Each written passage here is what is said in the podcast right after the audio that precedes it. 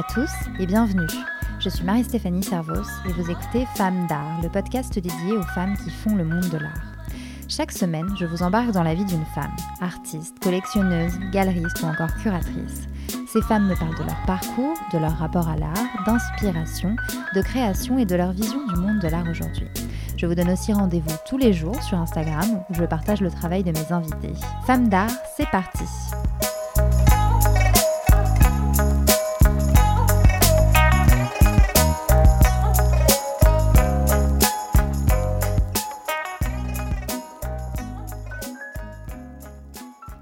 Vous écoutez le dernier épisode de la première saison de Femmes d'Art. Je tenais à vous remercier pour vos messages quotidiens, votre soutien depuis 9 mois. C'est ce qui me motive à continuer chaque semaine à aller à la rencontre de femmes passionnantes. Je ne vous cache pas que j'ai déjà hâte d'être à la rentrée pour partager avec vous de nouveaux entretiens et surtout de nouveaux projets. Ce dernier épisode est la deuxième partie de l'entretien consacré à l'une de mes auteurs préférées, Claire Berest. Si vous ne l'avez pas encore écouté, je vous invite à découvrir l'épisode 19 de Femmes d'art dans lequel Claire Berest me raconte son processus d'écriture de Gabrielle, un roman consacré à son arrière-grand-mère, Gabrielle Buffet-Picabia, première femme du peintre Francis Picabia, mais surtout une figure importante de l'histoire de l'art du début du XXe. Dans cette deuxième partie, Claire Berest revient sur l'écriture de Rien n'est noir, son dernier roman publié l'année dernière et consacré entièrement à Frida Kahlo à travers son histoire d'amour avec le peintre Diego Rivera. Vous verrez, c'est passionnant. Je ne vous en dis pas plus, le reste est dans l'épisode. Bonne écoute Il y a une autre femme qui a été euh, et qui est toujours très importante pour toi, c'est Frida Kahlo. Alors, euh, il faut dire que, voilà, pour ceux et celles qui ne sont pas là, quand on regarde chez toi, euh, on voit du Frida quand même un peu partout. Oui, c'est un beau fantôme qui erre dans l'appartement. Elle est un petit peu partout. Il y a des bougies, il y a des sculptures, euh, il y a des, il y a des livres, il y a des tableaux. Elle est un petit peu partout. Il y a beaucoup d'objets mexicains aussi euh, qui essaiment un peu partout dans l'appartement. Alors, donc tu as, je disais au, début de, cet entretien, tu lui as consacré un livre qui n'est euh, ni une biographie, ni vraiment une enquête, mais c'est un roman qui est consacré à son histoire d'amour avec le peintre Diego Rivera. Euh, c'est une autre façon d'aborder la vie de, Frida. Euh, c'est la première fois qu'un livre euh, est entièrement consacré à cet amour, bah en fait cet amour romanesque, j'ai envie de dire, entre eux. D'abord, est-ce que tu peux nous parler de ta rencontre avec Frida? Eh bien, c'est une rencontre tout à fait par hasard, comme les rencontres de la vie il y a environ 20 ans. Je pars sur un coup de tête aux États-Unis, bah, vraiment sur un coup de tête. Je décide en 24 heures euh, de suivre quelqu'un. Euh, je suis en plein dans mes études et, euh, voilà, je, pars du jour au lendemain. Je me retrouve aux États-Unis, à New York, dans une ville que je ne connais pas du tout, un pays que je ne connais pas, sans attache, sans amis. Je maîtrise pas l'anglais à cette époque-là. Je suis partie des gens qui ont fait allemand en première langue parce que les parents nous obligeaient, parce que c'était censé être les bonnes classes. Donc je me retrouve là-bas. c'est une époque où, pareil, il n'y a pas de on n'a pas vraiment de téléphone portable encore, certainement pas de smartphone, on n'est pas connecté à Internet en permanence. Donc j'expérimente une sorte de moment de solitude, mais une bonne solitude. La solitude dans laquelle il faut, euh, il faut tout construire, il faut, euh, il faut lire, il faut aller euh, visiter, il faut... mais une solitude. Et on m'offre on, par hasard une carte postale avec un tableau de Frida. Et à ce moment-là, ça fait déjà plusieurs mois que je suis à New York, et tout d'un coup, elle me parle comme si je rencontrais une amie littéralement. Je comprends son tableau, en tout cas, je comprends ce qu'il fait chez moi, ce qu'il dit, et euh, pourquoi tout d'un coup il brise ma solitude. Et je vais, de manière sans doute un peu obsessionnelle, tout chercher sur elle. Euh, sa peinture, mais aussi euh, ses écrits, qui elle était. Et elle est, elle est là avec moi. Alors, je vais rester deux ans aux États-Unis, mais à un moment donné, je vais rentrer en France. Et, je, et elle ne m'a jamais quittée. Pendant 20 ans, elle ne m'a jamais quittée. Alors, ça se traduit évidemment par euh, une petite fétichisation avec plein d'objets, etc. Mais ça se traduit aussi en, euh, au fil des années, euh, je suis allée visiter, à chaque fois qu'il y avait une exposition qui m'était accessible, alors à Londres, à Bruxelles, à Berlin. Au Mexique au Mexique, exactement, où là, c'était plus qu'une exposition, c'était sa maison, c'était sa ville, c'était tout simplement le Mexique, cette, cette incompréhensible beauté quand on n'est pas euh, été plongé dedans. Euh, Mexique est unique, quoi. Mais comme euh, vraiment comme une, comme si j'allais rencontrer mon ami, lui rendre visite, et je vais voir ses, expositions, et je, continue à lire ce qui sort sur elle, etc. Et je pense que j'acquiers finalement une solide connaissance de ces tableaux, mais en pure amatrice, dans, amatrice dans le sens démente. Je l'aime beaucoup. J'ai je, je, vu la plupart de ses tableaux en, en, j'allais dire en, vérité euh, réellement. Je les ai vus euh, dans des expositions en vrai. Euh, je, connais aussi les tableaux que je n'ai pas vus exposés en photo. Je, je, connais sa vie, mais simplement parce qu'elle me fait du bien, parce qu'elle m'aide dans les moments où moi je, traverse des difficultés, parce que cette femme, elle a une incroyable force de vie qui qui, submerge la personne qui s'intéresse à elle. Et, euh, comme les amis sont, sont, faits pour ça. Et d'une certaine manière, ce qui est amusant, c'est que je pense que c'est le travail que j'ai fait avec Gabriel, de m'être autorisée à écrire ce livre avec ma sœur Anne, euh, d'avoir plongé dans cette figure-là, d'avoir porté ce livre, d'avoir rencontré des lecteurs de ce livre qui m'ont dit des choses, des belles choses, parce que ça avait créé des émotions chez eux. C'est toute cette aventure Gabriel qui m'a laissé un peu exsangue d'une certaine manière parce que de fatigue, de trop plein, euh, de, de, tension. Euh, et puis j'avais mis beaucoup dans, pour porter ce livre. Et que dans, cette sorte voilà, de, de moment de, où j'étais rincée, quoi, essorée par Gabriel, ça a ouvert une porte qui était de m'autoriser, peut-être enfin, à parler de cette femme qui m'accompagne depuis toujours, qui est Frida. Et je dis Frida aussi à dessein parce que on n'est pas uniquement sur Frida Kahlo, qui est une personne qui a réellement existé, euh, dont la vérité nous échappe à tous, sauf à elle-même. Mais on a chacun notre réappropriation des gens qui sont importants dans notre vie. Et j'ai ma Frida. Et ma Frida, elle m'a apporté tellement de choses qu'après Gabriel, c'est mon conjoint d'ailleurs, qui m'a, mon compagnon, où j'étais euh, un peu en blague, une question rhétorique, je ne pensais pas qu'il allait me répondre. Je dis mais qu'est-ce que je vais écrire après Gabriel? Ça m'a, ça m'a tellement pris toute mon énergie. Et il m'a dit, bah, peut-être qu'il est temps que tu nous racontes Frida. Et tout d'un coup, c'était tellement évident que je n'y avais pas pensé. Et j'ai là, bien sûr. Pourquoi? Parce que tout d'un coup, ce n'était que de la joie de parler de ça. Les processus d'écriture des livres, euh, de mes six livres qui ont précédé, étaient passionnants, euh, mais c'était un labeur à chaque fois. Frida aussi, mais un labeur qui parfois était difficile, qui était tout normal. C'est normal parce qu'on se remet en question, parce que il faut éliminer toutes les scories, tous les clichés avant de parvenir à dire quelque chose avec voilà un peu un peu d'intérêt, etc. Et là, tout d'un coup, Frida, c'est un vent de joie, c'est-à-dire que ce livre, alors que je parle d'une femme qui a eu beaucoup de douleurs, qui a beaucoup souffert, qui a dû euh, vaincre un certain nombre d'obstacles, et bah tout d'un coup, euh, c'était dans euh, ce qu'elle dit elle-même, l'allégria, qui est bien plus fort que l'allégresse, qui est aussi comme Gabriel, aucune porte ne pourra me rester fermée. Et, chaque journée, la vie peut basculer. Et finalement, avec tous ces désastres, la vie, c'est aussi une fête en permanence. Et cette, voilà, cette allégria-là, c'est ce que j'avais envie de mettre dans le livre. Mais comme tu le disais tout à l'heure, je voulais pas faire une biographie de Frida Kahlo. Je voulais même pas faire le roman de la vie de Frida Kahlo. Moi, ce que je voulais, c'était vraiment faire un roman sur l'amour fou. Pourquoi ça. Parce que Frida, c'est vraiment c'est une icône de la pop culture. Aujourd'hui, tout le monde la connaît, tout le monde sait à peu près voilà son histoire. On voit euh, sa tête de partout. Il y a eu des expos, il y a eu un film. Et pourquoi, pourquoi choisir cet angle-là, entre guillemets euh?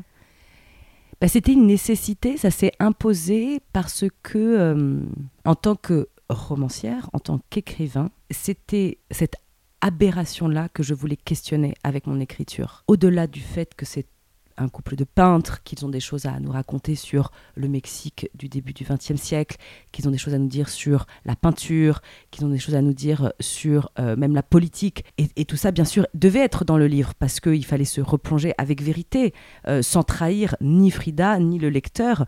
Il ne s'agissait pas d'inventer euh, une période, mais de la faire revivre littéralement, de se replonger dans le New York des années 30, dans Mexico des années 30, etc.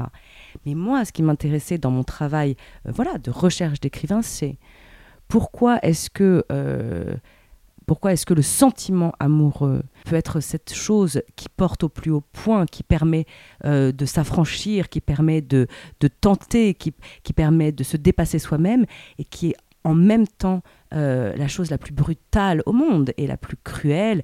Et comment on pardonne l'impardonnable et pourquoi est-ce que on aime faire souffrir la personne pour laquelle on voudrait mourir par ailleurs. En fait, c'est tout un ensemble d'ambiguïtés et de paradoxes, le sentiment amoureux, poussé à un point tellement extrême qu'il est un merveilleux champ romanesque d'exploration. Pourquoi est-ce que Diego Rivera est en même temps un homme féministe qui va pousser, euh, j'ai une culture patriarcale encore une fois, qui va pousser euh, sa femme à devenir aussi peintre par elle-même, à aller exposer, exposer à New York, à aller exposer à Paris Pourquoi est-ce que cet homme euh, féministe qui pense que les femmes sont euh, ses pères, qui traite sa femme à son égal absolu Il dit qu'elle est meilleure peintre que lui d'ailleurs. Oui, et qui... Alors, avec Diego, c'est toujours ambigu, mais oui, il a il a l'intuition que cette femme, elle fait quelque chose qu'il ne pourrait jamais faire. En même temps, il sait aussi que personne va venir euh, le faire descendre de son socle. Euh, il faut se remettre dans le contexte. Diego Rivera, il est extrêmement célèbre. Quand il rencontre Frida, il est déjà au sommet de sa gloire. Et ça ne fait que commencer, j'ai envie de dire. Et donc, elle n'est pas non plus quelqu'un qui va venir lui faire de l'ombre. Donc, on est tous ambigus. Hein.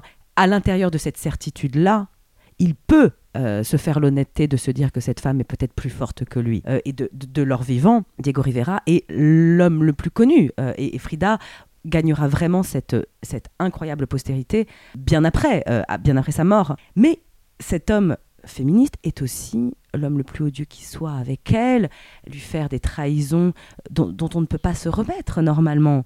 C'est tout ça que j'avais envie d'empoigner. Ces deux personnes en même temps, un peu comme Francis et Gabriel d'ailleurs, commencent un dialogue quand ils se rencontrent sur la peinture qui vont les nourrir toute leur vie.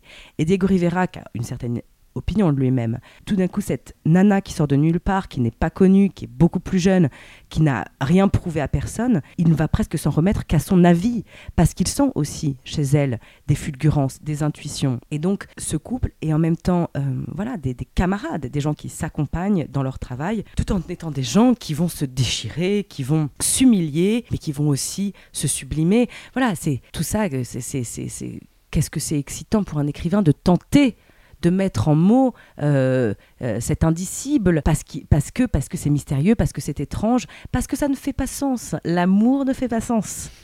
ni à l'époque, ni avant, ni maintenant, ni dans le futur. Toujours pas.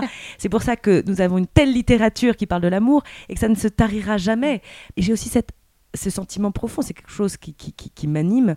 On peut réussir beaucoup de choses dans sa vie et échouer. Je pense que les échecs sont des magnifiques moteurs. On peut, dans son art, dans sa profession, dans sa création, réussir tellement de choses, euh, vivre tellement d'émotions. Je pense que, au dernier jour, ce qui nous traverse comme un couteau dans le cœur, c'est une ou deux personnes qui nous ont flanqués par terre hein, et qu'on n'y peut rien. Nous sommes ces animaux-là. Les, liens d'amour ou d'admiration de, ou de c'est une, une, une, fenêtre sur l'abîme. On peut être le plus grand peintre, on peut avoir dirigé un pays. Je pense qu'on on reste très humble vis-à-vis de ça. On n'est rien par rapport au sentiment amoureux. Et, voilà, ça c'est quelque chose, je pense que je, questionne dans, dans, plusieurs de mes livres. Et quel beau sujet de prendre Diego et Frida euh, pour plonger les mains dans le cambouis euh, voilà, du mystère amoureux. Et comment tu as fait justement pour plonger les mains dans le cambouis de ce mystère amoureux? Quel a été ton, tout, tout ce travail en amont euh, avant l'écriture?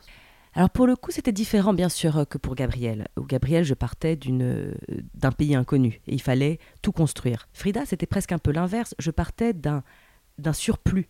Je connaissais beaucoup de choses sur elle, euh, je connaissais bien sa vie, sa peinture, mais il fallait que euh, je remette tout ça dans l'ordre pour mon lecteur. Donc il fallait que toute cette matière qui m'avait fait vivre, je prenne de la distance pour essayer de la composer. Après, tout simplement pour me plonger dans le cambouis euh, du, pour reprendre l'expression voilà, du mystère amoureux de Diego et Frida, il fallait que je sois Frida et que je sois Diego, que je m'autorise cela. Et je pense que en tant qu'auteur, tout d'un coup, même si on prend des personnages qui ont vraiment existé, donc on leur doit un respect de ne pas trahir qui ils sont. Quand je, parle euh, d'une chose qu'elle fait à, une date précise, dans une ville précise, euh, d'un de ses tableaux, tout ça est vrai. Je ne me permets pas d'inventer de, d'inventer à quelques petites coquetteries euh, prêtes où je vais inventer le nom d'un bistrot, etc., parce que je m'autorise cela. Mais la liberté de me dire, en fait, je suis voyante quand j'écris. Et si j'écris sur Frida, eh ben, je suis dans son corps, je suis dans son cœur, je suis, euh, euh, je suis dans ses mains, je suis dans sa bouche, je, je, suis dans sa couleur, dans sa peinture, et je ne me mets aucune limite. Et donc, je plonge avec une vérité qui n'est peut-être pas celle de Diego Rivera, euh, qui a vraiment existé, de Frida Kahlo qui a vraiment existé, qui est la vérité aujourd'hui d'une femme en 2020 qui se penche sur le mystère amoureux en essayant de magnifier des gens qui nous apportent par ce qu'ils nous ont laissé de peinture et d'histoire. Et tout simplement, la liberté, c'est de me dire, je suis dans sa peau et du coup je fais ce que je veux dans sa peau. Et à ce moment-là, et c'est le travail des, auteurs, on prend tous euh, ce qu'on a vu, ce qu'on a observé, euh, ce qui nous a nourris, euh, nos propres histoires d'amour, celles des gens autour de nous, et avec toute cette matière-là, on recrée la vérité d'un questionnement amoureux. Mais tout en étant, c'est pas tout à fait juste ce que je dis aussi, c'est que j'ai évidemment une grande observation des différentes étapes, factuellement de tout ce qui s'est produit entre eux, et après c'est encore un peu euh, Sherlock Holmes, on fait des déductions. Et que pour le coup, une des fenêtres magnifiques de Frida, c'est sa peinture. Sa peinture est presque comme un journal intime. Elle, euh, sa peinture, elle saigne quand elle a mal, ben, elle pleure. Sa peinture, elle est, immense ou toute petite. Elle suit les, les battements de son propre cœur. Et en m'immergeant dans tout ça, je pense que je pouvais accéder, approcher à une certaine vérité de Frida. Alors, pour remettre un tout petit peu de contexte, euh, même si tout le monde connaît Frida Kahlo, Frida, c'est cette jeune femme euh, qui euh, est en quelque sorte brisée par la vie, en tout cas par un accident quand elle a tout juste 18 ans, un accident de tramway. À ce moment-là, elle, elle, est pleine de vie et puis elle se fait transpercer par, par une barre de fer et elle se retrouve alitée elle aura des séquelles toute sa vie de cet accident. Elle se retrouve alitée pendant plusieurs mois. Elle ne sait pas quoi faire. Elle, s'ennuie très probablement. Elle, est pleine de douleur. Et son père lui apporte euh, un petit miroir et une espèce de petite tablette pour qu'elle puisse euh, se voir. Et là, elle va commencer à se peindre. Elle va commencer à réaliser ses premiers autoportraits que l'on connaît. Et dans ton livre, tu parles de l'accident comme de la brisure totale. Donc, est-ce que tu fais référence plus largement à sa vie de façon générale?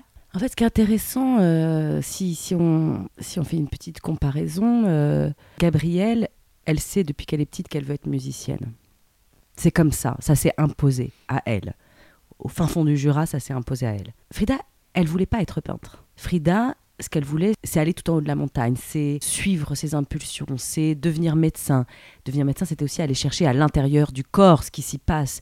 Elle voulait voyager, elle voulait euh, embrasser les garçons et les filles qui lui plairaient. Elle voulait être absolument libre. Et que la brisure, c'est en fait cet accident qui vient tout changer dans sa vie, qui vient euh, abîmer à jamais ce corps qui lui permettait de courir et de danser, d'aller chercher justement l'aventure et tout ce qu'elle, tout ce qu'elle voulait. Ce corps immobilisé fait que cette jeune fille ne sera plus jamais la même. Elle était déjà quelqu'un d'un tout petit peu hors norme, étonnant, parce que dès petite fille, elle avait eu la polio, elle, elle, avait une jambe abîmée, elle était un petit peu moquée par les autres, ce qui lui avait donné cette carapace et cette force de dire ah bah puisque je boite, eh ben je vais courir. C'est ça, littéralement Frida, c'est ah bah puisque je boite, je vais grimper aux arbres. Ça se fait pas pour une fille de monter aux arbres, c'est pas grave. Je vais mettre un pantalon. Ah, on peut pas mettre des pantalons? Eh ben moi j'en mets un. Et donc elle est dans, ce dépassement-là. À partir du moment où elle est là, eh ben là, Frida, tu es immobile, tu ne peux plus marcher, tu ne pourras sans doute pas avoir d'enfants, euh, tu ne peux plus faire d'études se déclenche cette euh, voilà cette énergie chez Frida de personne ne m'empêchera de dire et de faire ce, ce volcan qui est en moi. Et c'est pas tout à fait son père qui, qui, lui, qui lui propose de lui rapporter un miroir et, une tablette pour peindre. C'est elle qui dit je veux, je veux hurler, je veux crier, je, veux exprimer cette frustration et je veux exprimer aussi le fait que je me relèverai et on m'empêchera pas de, de, de, de voilà d'aller chercher partout dans le monde qui je suis moi. Et c'est elle qui demande pour ce faire de la couleur et de la peinture. Et la brisure, c'est affronter ce comment je vais dire la réalité, si je peux plus la vivre là. Et évidemment, tout ça ne naît pas de nulle part. Frida, elle savait tenir un crayon. Elle, avait un coup de crayon, comme on dit. Elle, savait dessiner. On, a euh, quelques dessins de, quand elle est jeune, mais comme, comme tous les enfants dessinent. Mais on voit qu'elle a quelque chose. Et ce quelque chose sur lequel elle s'était peut-être pas arrêtée, auquel elle n'avait pas forcément prêté attention, tout à sa joie de rentrer à l'école de la préparatoria, la première année où les filles sont acceptées, tout à sa joie de euh, voilà de, de, foncer dans la vie réelle. Et ben le fait que tout s'arrête parce que cet accident entre le bus et le tramway, parce que son corps est brisé en mille morceaux, parce qu'elle s'est fait littéralement violer par le bus, transpercée par une barre de fer, elle va devoir se pencher sur cette chose qui était là en elle, qui est une clé d'expression, qui est, je vais vous dire, le réel. Et c'est intéressant parce que Frida, elle peint comme elle respire, comme elle crie, comme elle saigne, elle peint de manière euh, animale, euh, brutale, avec une manière justement de mettre en scène le réel qui est complètement euh, unique, qui est la sienne, qui est, euh, euh, en se fichant bien d'une certaine candeur, d'une fausse candeur, d'une, d'une, fausse naïveté, les personnages de Frida, c'est quasiment toujours elle-même. Mais attention, elle-même. Est-ce que c'est Frida comment elle se sent être? Est-ce que c'est celle qu'elle projette? Est-ce que c'est celle qui souffre? Est-ce que c'est celle qui combat? Est-ce que c'est son amie imaginaire avec laquelle elle vivait quand elle était petite? Elle pose simplement la question profonde de l'identité. Je représente euh, ce visage qui est le mien, mais qu'en vrai, moi, je n'ai jamais vu, parce qu'on ne se voit pas soi-même. Et donc, je fais une projection de, OK, c'est quoi d'être une femme mexicaine, à moitié européenne, à moitié indienne, dans les années 30, après euh, la révolution au Mexique. Elle pose toutes ces questions en faisant ces poupées figées, d'une certaine manière, parce que les tableaux de Frida, voilà, il y a vraiment quelque chose qui vient aussi des ex-voto, il y a cette, euh, cet art brut, cette absence de perspective, mais, et c'est très frappant, quand on voit des tableaux de Frida, qu'on aime ou qu'on n'aime pas. Il y a des gens qui les trouvent terrifiants ou qui les trouvent euh, gênants, mais j'ai rarement rencontré quelqu'un euh, à qui cela ne faisait rien. Euh, j'ai rencontré des gens qui me disaient, moi je ne peux pas les regarder, ils me mettent mal à l'aise. J'ai rencontré des gens qui, qui, les tableaux leur parlent. J'ai jamais rencontré quelqu'un qui a, ah je suis passé à côté du tableau, je ne l'ai pas vu. Ils nous agressent, ces tableaux. Ils nous sautent à la gorge et ils nous parlent peut-être pour la première fois aussi dans l'histoire de la peinture, d'une femme, les jambes écartées, qui accouche, qui fait des fausses couches. Il nous parle du suicide, il nous parle de la, de, la violence conjugale au début du XXe siècle. C'est assez incroyable quand on y pense. C'est ça? Ça ne se fait pas du tout à l'époque. Bah, qui, a fait ça? On a eu bien sûr Courbet qui a représenté euh, le sexe féminin, l'origine du monde. Mm. Qu'est-ce que c'est cette chose mystérieuse qui se cache sous les jupes des femmes? Et il a ce courage-là de le représenter de manière euh, la plus clinique possible. Mais quelqu'un qui dit attendez, euh, l'accouchement c'est ça. C'est les femmes en fait qui parlent. Tout simplement, c'est exactement ce n'est pas objectifié, objet, que je sais pas comment dire. Elle, elle n'en crée, elle n'en crée pas un objet, ce n'est pas un regard d'homme sur cette chose mystérieuse qu'est la femme, c'est tout simplement ah ben je, je, je, euh, je, vais vous dire exactement ce qu'est être une femme, pas parce que pas parce que j'essaye d'être une un porte-voix. Et c'est ça qui est important, je crois. Que ce soit Gabrielle ou Frida, c'est quelque chose qui me frappe beaucoup. C'est pas des femmes qui se disent à un moment donné, il faut que je, euh, que je fasse bouger les lignes pour euh, les sœurs qui sont à côté de moi, puis celles à venir. C'est des femmes qui ne théorisent pas forcément le fait que par leur leur prise de position, elles créent des brisures. Elles le font, sans y penser. Et donc, je pense que dans notre histoire, sont tout aussi importantes des femmes comme euh, Beauvoir, qui à un moment donné va devenir un porte-voix et va écrire le deuxième sexe et va théoriser la chose, ou une Olympe de Gouges, qui va décider de faire la déclaration des droits euh, de, la femme et de la citoyenne. Mais on a besoin aussi de ces femmes-là qui, sans le théoriser, sans en apercevoir, vont créer des changements qui vont permettre à l'histoire d'avancer et dire la violence conjugale, la fausse couche, une femme, les jambes écartées qui accouchent, c'est un sujet. C'est un sujet. Alors de peinture dans ce cas-là, dans le cas de Frida, mais c'est un sujet tout court. Elles font avancer tout autant que le deuxième sexe de Beauvoir ou que Olympe de Gouges. Mais elles le font, voilà, dans une, dans une impulsion presque inconsciente et animale, parce qu'au moment où elles le ressentent, il n'est pas question qu'on le fasse autrement et mm. qu'on ne, qu'elles ne puissent pas euh, expulser ce qu'elles ce qu'elle ressentent. Tu parlais des, œuvres de Frida tout à l'heure euh, en, disant qu'on ne sait pas trop si euh, elle se représente ou si c'est pas forcément la façon dont elle se sent à, l'instant où elle peint. Elle représente aussi beaucoup Diego dans sa peinture. De, quelle manière elle s'inspire de lui ou de quelle manière elle l'intègre Et elle intègre leur, relation amoureuse dans sa peinture? En fait, dans, dans, son journal intime, à un moment donné, elle dit, euh, elle a une litanie où elle dit euh, Diego mon ami, Diego mon amant, Diego mon mari, Diego mon frère, Diego mon enfant, Diego le monde, Diego peintre, Diego constructeur. Bon, a une litanie, elle, Diego, tous les Diego. Et elle finit en disant euh, Diego égale moi égale l'univers. Et je pense que, et c'est pour ça que je voulais aller affronter l'idée du rouage amoureux, je pense que Frida, bien sûr, est complètement cinglée, comme nous le sommes toutes, il hein, n'y a pas de problème, mais quand elle tombe en amour avec Diego, c'est une guillotine. C'est, je crois qu'elle ne, elle ne s'appréhende pas elle-même en déconnexion de Diego Rivera. Et donc, en ça, on reparle des ambiguïtés, elle est une femme féministe. Elle est une femme euh, qui assume une bisexualité.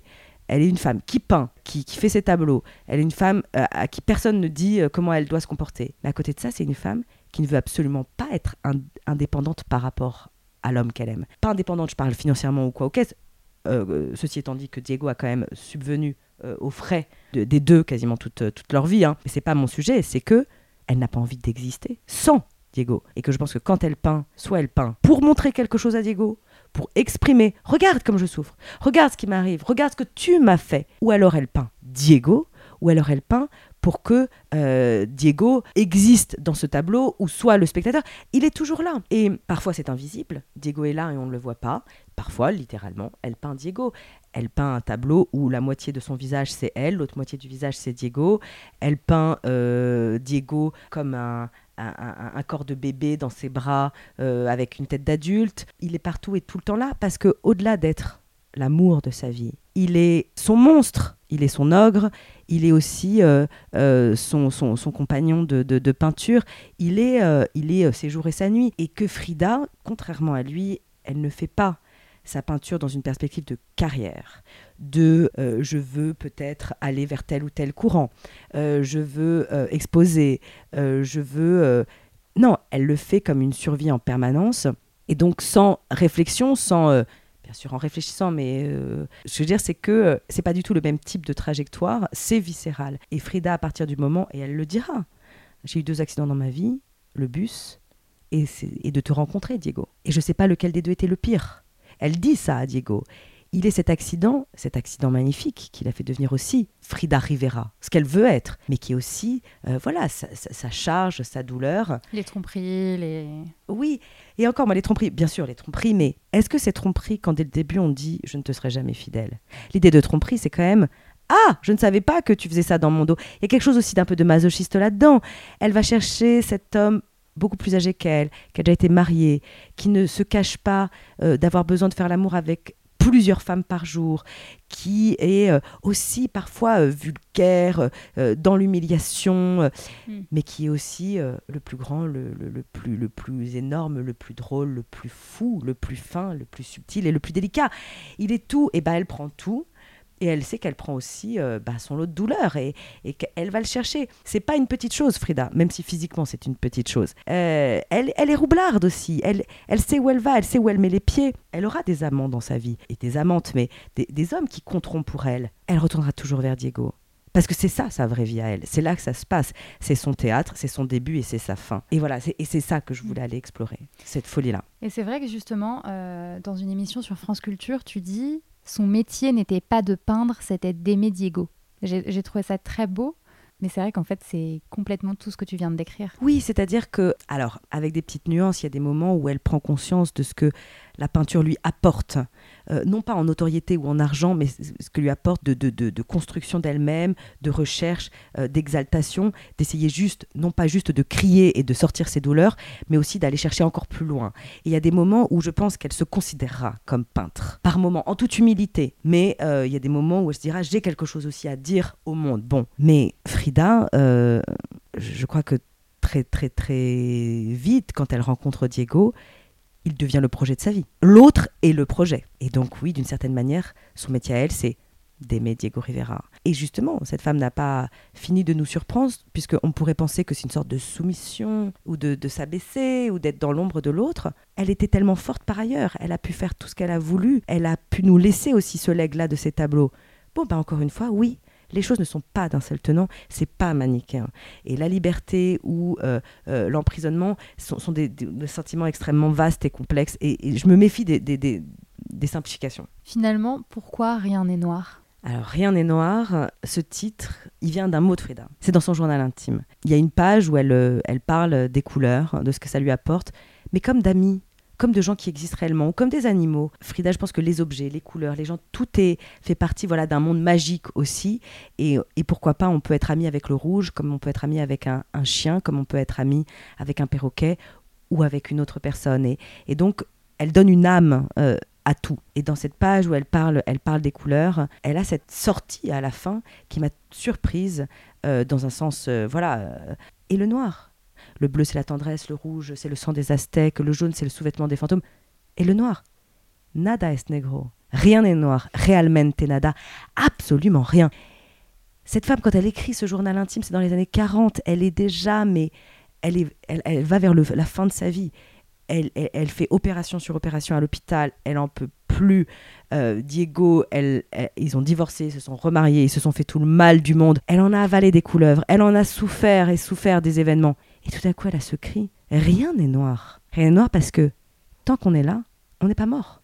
C'est ça qu'elle veut dire. Tant qu'on est là, eh ben, je peux prendre un pinceau, je peux boire un verre de tequila, je peux discuter avec quelqu'un qui va peut-être changer ma vie, je peux ouvrir la fenêtre, je peux aller au, parc de Chapultepec, je peux euh, euh, me plonger dans l'eau. Il y a vraiment cette idée-là de rien n'est noir, rien n'est noir. Et c'est ça l'allégria. C'est tu pensais que ce soir tu allais euh, rentrer chez toi et te coucher, et ben finalement on va prendre un train, on va prendre une voiture, ce qui rappelle Picabia aussi et Gabriel. Il y a cette idée de tout est à transformer, tout est à changer, tout, tout est à, à dessiner ou à raconter de la manière dont on le souhaite.